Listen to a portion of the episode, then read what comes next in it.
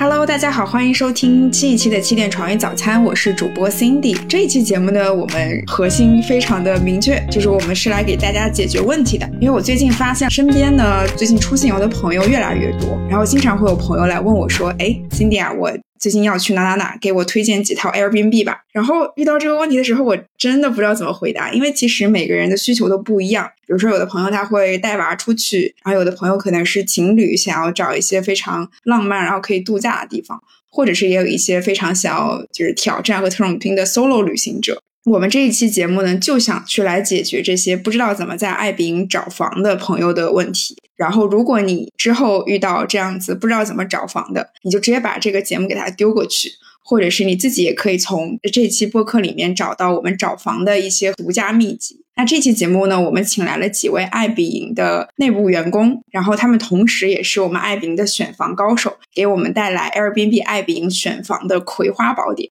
所以。听了这期节目，你就再也不用担心以后找不到房了。我们先请两位嘉宾来给我们大家打个招呼吧。嗯，大家好，我是 Samantha。之前在节目里也跟大家聊过，然后我这边主要是负责中国出境游的营销，还有供应链相关的事情。所以呢，其实我每天都会选非常多的房子推荐给大家，在我们的产品里啊，或者在我们的这个官方号上面啊。然后也希望今天能够把我这方面的经验分享给大家，对大家有所帮助。欢迎 Sam，Sam 也不是第一次来我们的节目了，而且之前受到了颇多我们听众的好评，所以再次欢迎 Sam。然后我们再来欢迎一下我们第二位嘉宾。Hello，大家好，我叫雪影，然后我是 Airbnb 的产品经理，主要工作就是让我们的产品越来越好用，让大家在出境游的时候能够丝滑出行。欢迎雪影老师做客我们的节目。然后这次把雪影老师和 Sam 请来呢，是希望两个人从不同的角度，一个是更多从房源供应链的角度，然后另外一个更多的是从产品设计的角度，给我们来分享一下他们各自。平时在工作中或者是生活中有哪一些选房的经验可以跟大家分享？那首先呢，我想先说一下，我们爱彼其实有非常多呃辅助选房的工具。可能过往大家比较传统的方式啊，就是输入自己旅行的时间，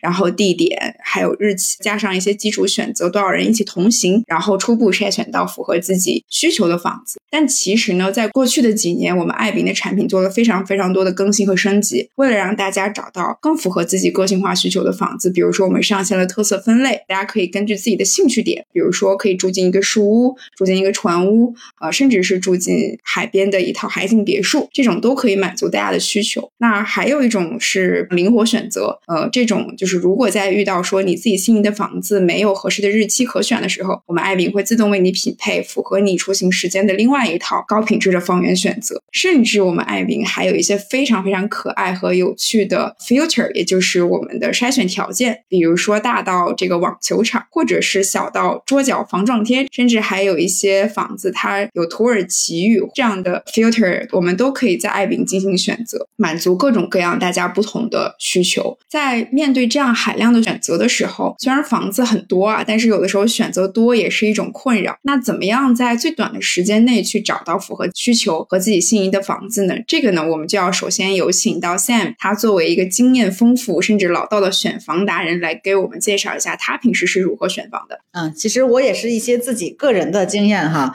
因为站在大家的角度，可能还像我们平时给大家做推荐不太一样啊。我想必每个人都有自己个性化的一些需求，所以我今天的视角呢，就不再像是一个。专业的做选房推荐、做营销的人哈，我今天的视角更多的是给到每一个真实的用户，你们在现实的场景中会是怎么样推荐我的个人的一些感悟啊。首先哈，其实。我们先不讲选房的技巧，其实应该每个人在选房之前，包括不管是咱们是选房啊，还是订机票呀什么的，对吧？出行，你更多的是应该了解自己的一个需求啊，所以应该呢，大家先把自己的需求列下来。那比如说，当我是两个人出游的时候，还有我带着一家子人出游的时候，或者是说我是跟三四个朋友去出游的时候，那我的选房的标准其实都不会是一样的。啊，它不会是一成不变的一个标准。所以第一点呢，大家要先想清楚自己这趟旅程需要的是什么样的。那比如说我举个例子吧，那如果是两个人出游，比如一般大家就是和自己的这个男朋友、女朋友，对吧，或者好友一起去出游，人比较少的情况下，其实这种条件下呢，大家比较好协调，也不需要太大的一个空间。那我会建议呢，大家如果是去到一些城市的地方，那考虑到人生地不熟的情况下，你可能会用很多的这个轨道交通、公共交通，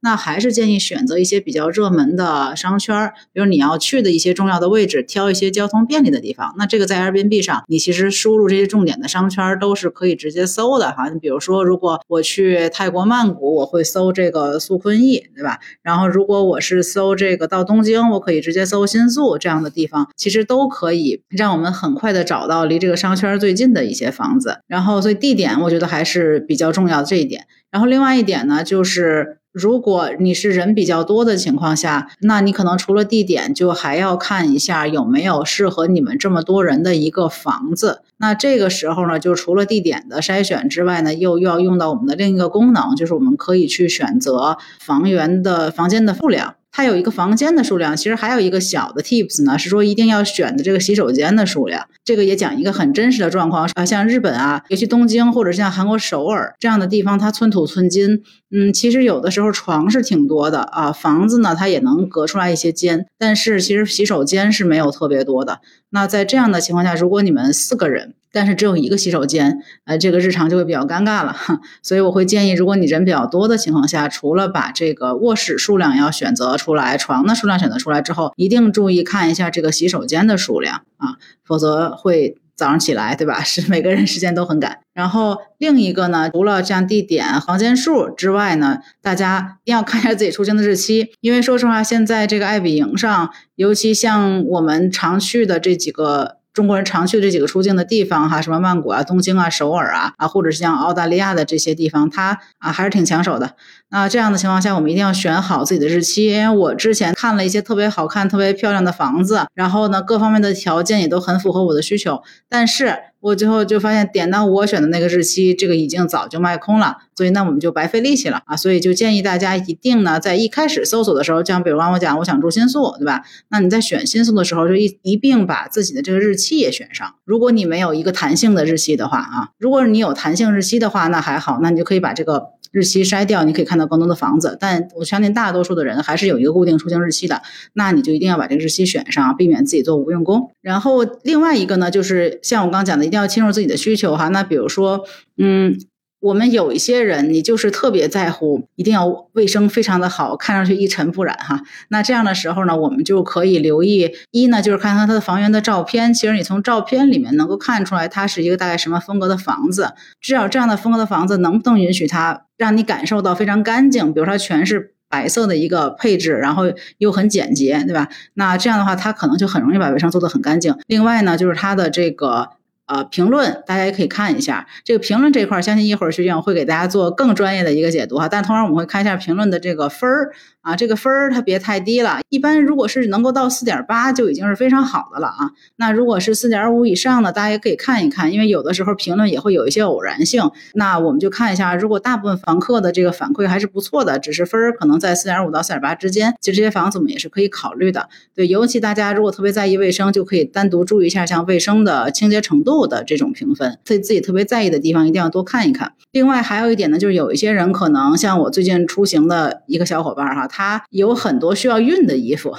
然后那我们就需要在这个 amenities 里面，就是我们叫这个配套设施啊，在设施里面看看有没有他需要的一些东西。那没有的话，像这次我们出行，他的确看到没有，然后跟房东确认了也没有，那他就需要自己去带一个熨斗啊，但是。其实，在很多情况下呢，我们都可以在 Airbnb 的房子里面找到相应的设施，就避免自己去带很多行李的一个状况。最近，其实我们出行也需要去做饭，那我们就发现，我们想住的这个房子里它是有厨房的，而且厨房还很宽敞，并且呢，它锅碗瓢盆、刀叉 都有配齐。那我们其实就不用自己再带任何的东西了啊，在那就可以享受自己做饭的这种乐趣。然后还有呢，就带孩子的话，带孩子其实特别需要注意的是。有没有儿童相关的这个设施？其实我们会有一些房子是儿童友好的，它会有一些儿童相关的设施，这个其实会令大家带孩子这个旅途变得相对的更容易，而且更要去横生一点。以及呢，说其实大家也可以看看照片，如果你是带孩子的话，有可能有的孩子又比较小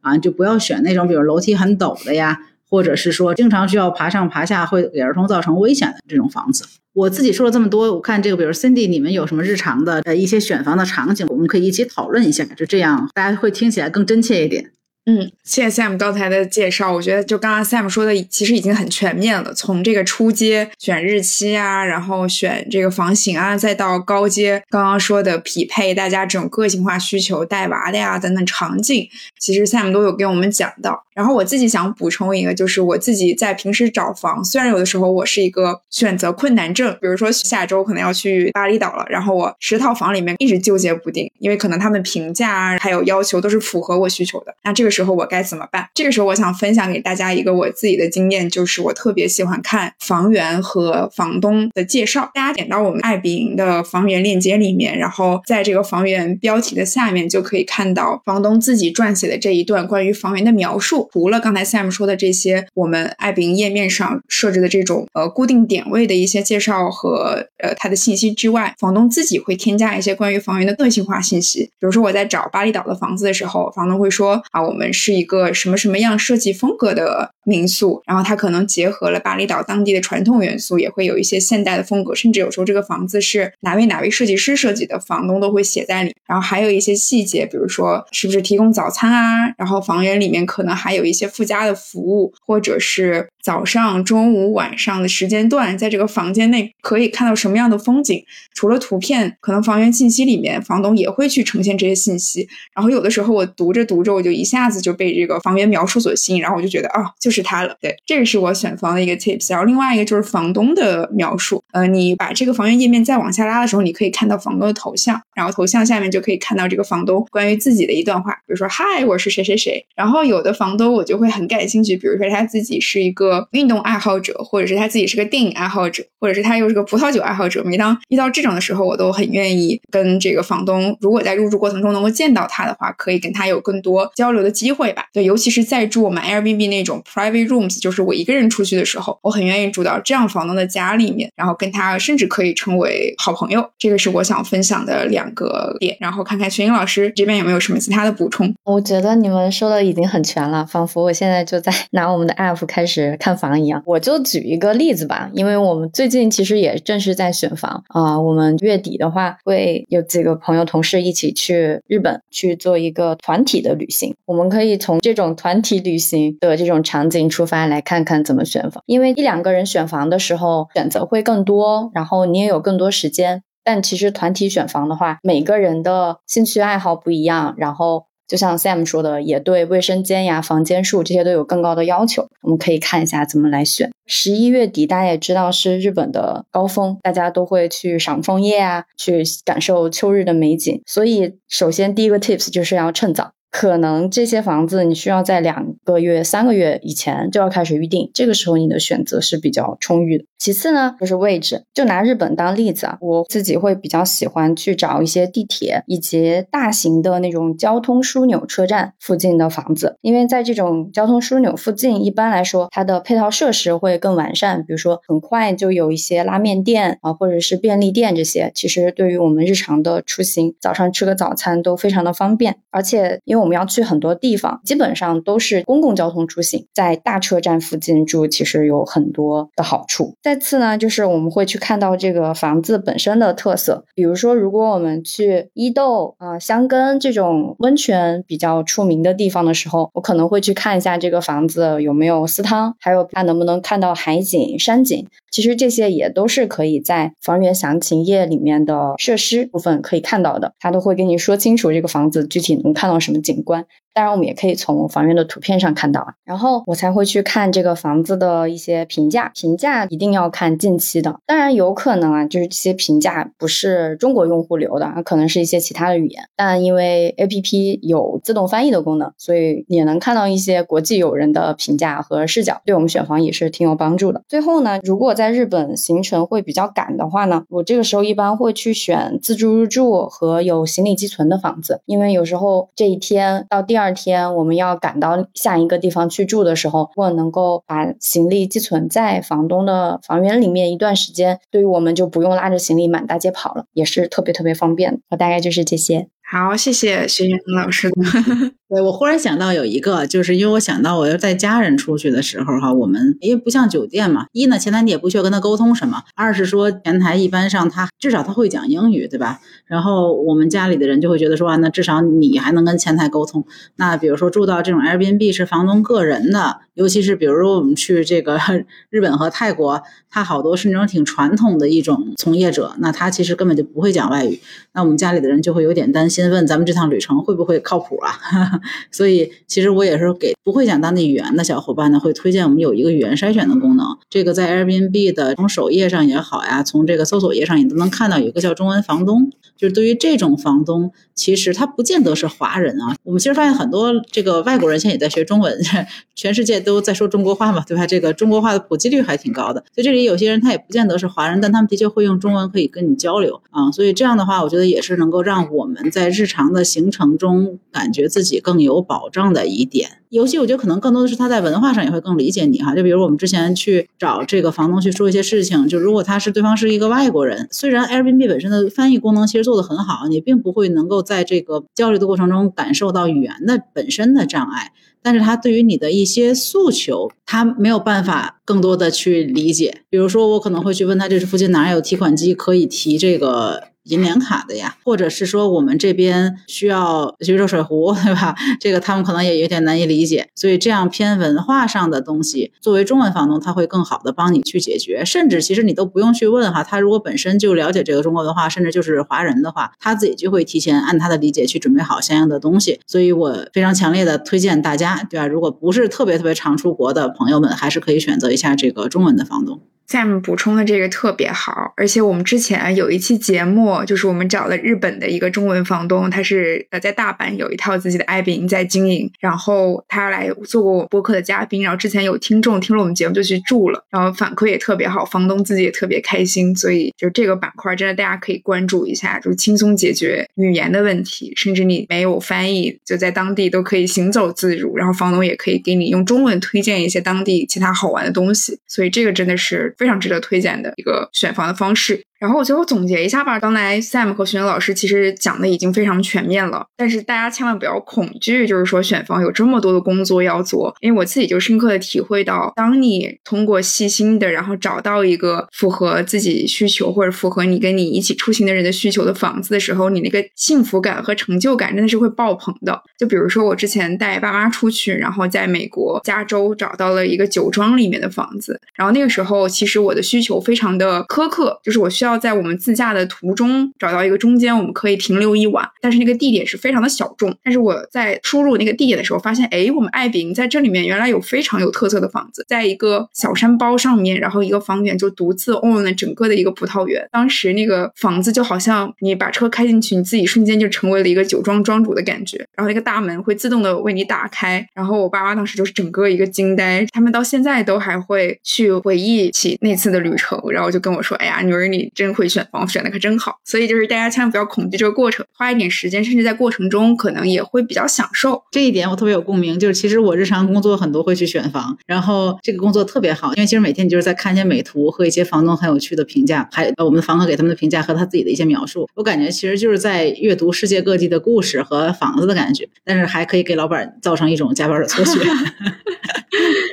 所以这个就是 echo 一下刚才 Cindy 讲的，这个过程其实本身也比较让人享受。但是我当然也理解哈，就是有的朋友可能，比如说我下周就要出行啦，时间也比较急，然后这个时候还没找到合适的房子呢，那怎么办呢？我们最近爱彼迎上线了一个新的产品，叫做房客推荐。现在大家在爱彼 APP 上就可以看到这个功能。那我们爱彼迎是筛选了两百万套口碑房源，然后这些都是由我们房客的真实评价所筛选出来的。因为群众的眼睛是雪亮的嘛，如果要找到理想房源，那最好的方式莫过于去看其他用户的口碑推荐。而且我们这个功能不用你自己一个一个去翻了，看评价是不是好。这次我们的房客推荐是基于五亿多次的行程评分、评价，还有可靠的一些相关数据，直接把用户最喜爱的两百万套口碑房源给你筛选出来了。那这些房源是根据什么来筛选呢？首先就是这个房源一定是高分好评的，它的平均分是超过四点九分的，在我们平台，因为满分是五分嘛，这个评分大家完全是可以相信的。然后这些房子会满足像入住便捷呀、干净卫生，还有如实描述、沟通顺畅，然后高性价比这些所有的条件，才会有了这么高的用户评分。那其次就是房源本身是可靠的，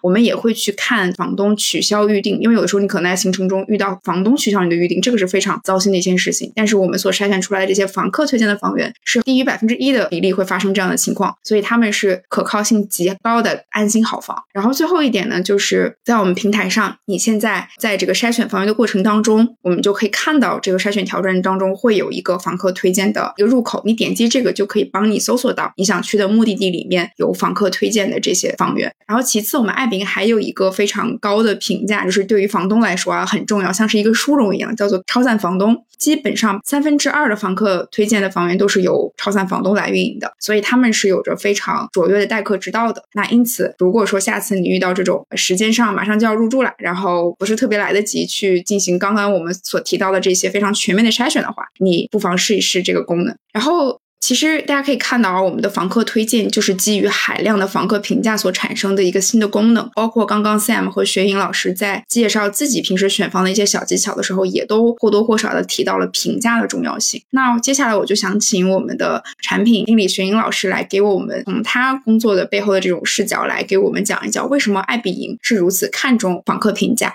好的，首先我在进行一些用户访谈的时候，很多我们的用户会问我们，会担心我们的评价是不是会有一些假评价，因为我们在一些电商平台可能会看到一些刷好评的存在。不过，就我看来，我们 Airbnb 的评价其实都是非常真实的，每一个评价背后呢都是真实的发生了这一趟旅程。现在，就房客在 Airbnb 上面撰写的评价总计已经超过了三点七亿条，这些评价和评分都是我们了解这些房源品质的非常好的渠道。然后，对于 Airbnb 来讲，这些评价对于房东和房客其实都是同样重要的，因为我们的房东和房客在结束一段旅程之后都会互相评价，而他。他们在这个评价期间是看不到对方的评价的，这就是一个所谓的双盲机制，能够不断的帮我们的房东和房客都提高体验。房东能够遇到更好的房客，我们的房客也能够挑选到更好的房源。但是我们其实发现，我们的用户在挑选期间呢，你们俩可以猜一猜，我们的用户在预定之前大概会看多少条评价？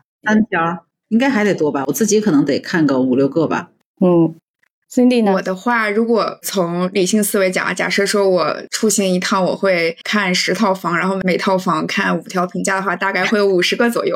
非常科学的计算。其实我们自己从后台数据看到，平均每一个预定的用户基本上会看六十一条评价。哇，这个这个 insight 其实还挺有意思的，会比我想象的要多诶，说明其实大家自己也都还挺看重评价这个功能的。嗯，是的，所以其实我们也是想帮大家去提高查看这些评价的效率，产品上也在不断的迭代。对，然后我也想补充一点啊，刚刚徐颖老师说的什么爱彼迎的评价这个真实性的问题，因为我觉得旅行是一个非常特别的场景，它不像你在网上买了一件商品，就是这个体验是非常即时性的。比如说你住完一个房子，然后它是不是给了你好的体验，你当下就会有非常强烈的感受。所以我一般会在可能当天入住，然后我们的第二天就 A P P 也会给我们提醒嘛，然后我就会立即点开，如果体验好的话，我就非常想给这个房东留下一条评价，而且我都是。会用自己的真情实感写的，甚至我们发生了什么故事，我也展现在这个评价里，给后面的用户一些好的参考。而且有的时候评价可能都不够写，我们爱彼迎还有一个功能是，你可以给房东发一条那种私信，你可以感谢他。然后有的时候这两个我都会写，就是告诉房东，谢谢你给我带来了这么好的记忆，也想鼓励他吧，未来可以给其他的用户也提供如此好的旅行体验。所以就是也很鼓励大家去写这个评价，然后也推荐大家去更多的参考我们这个评价来选自己的房子。然后最后呢，我其实也想再补充一下，评价对我们爱彼迎的产品来说，还是用户来说都是非常重要的。因此我们在产品上也不断的在更新迭代。其实我们之前发现哈，评分页面上就是可能信息会有限，然后房客会稍微有点难找到对自己有用的评价，所以我们这次也在评价这个功能上面进行了一些产品升级。比如说我们在评价的排序上进行了一个优化。我们发现评价虽然很多，但是我们希望这个置顶的评价是可以帮助到大家进行一个快速的决策的。所以现在呢，大家可以根据日期的远近和评分的高低进行排序，然后在这种海量的评价当中找到自己最感兴趣的信息。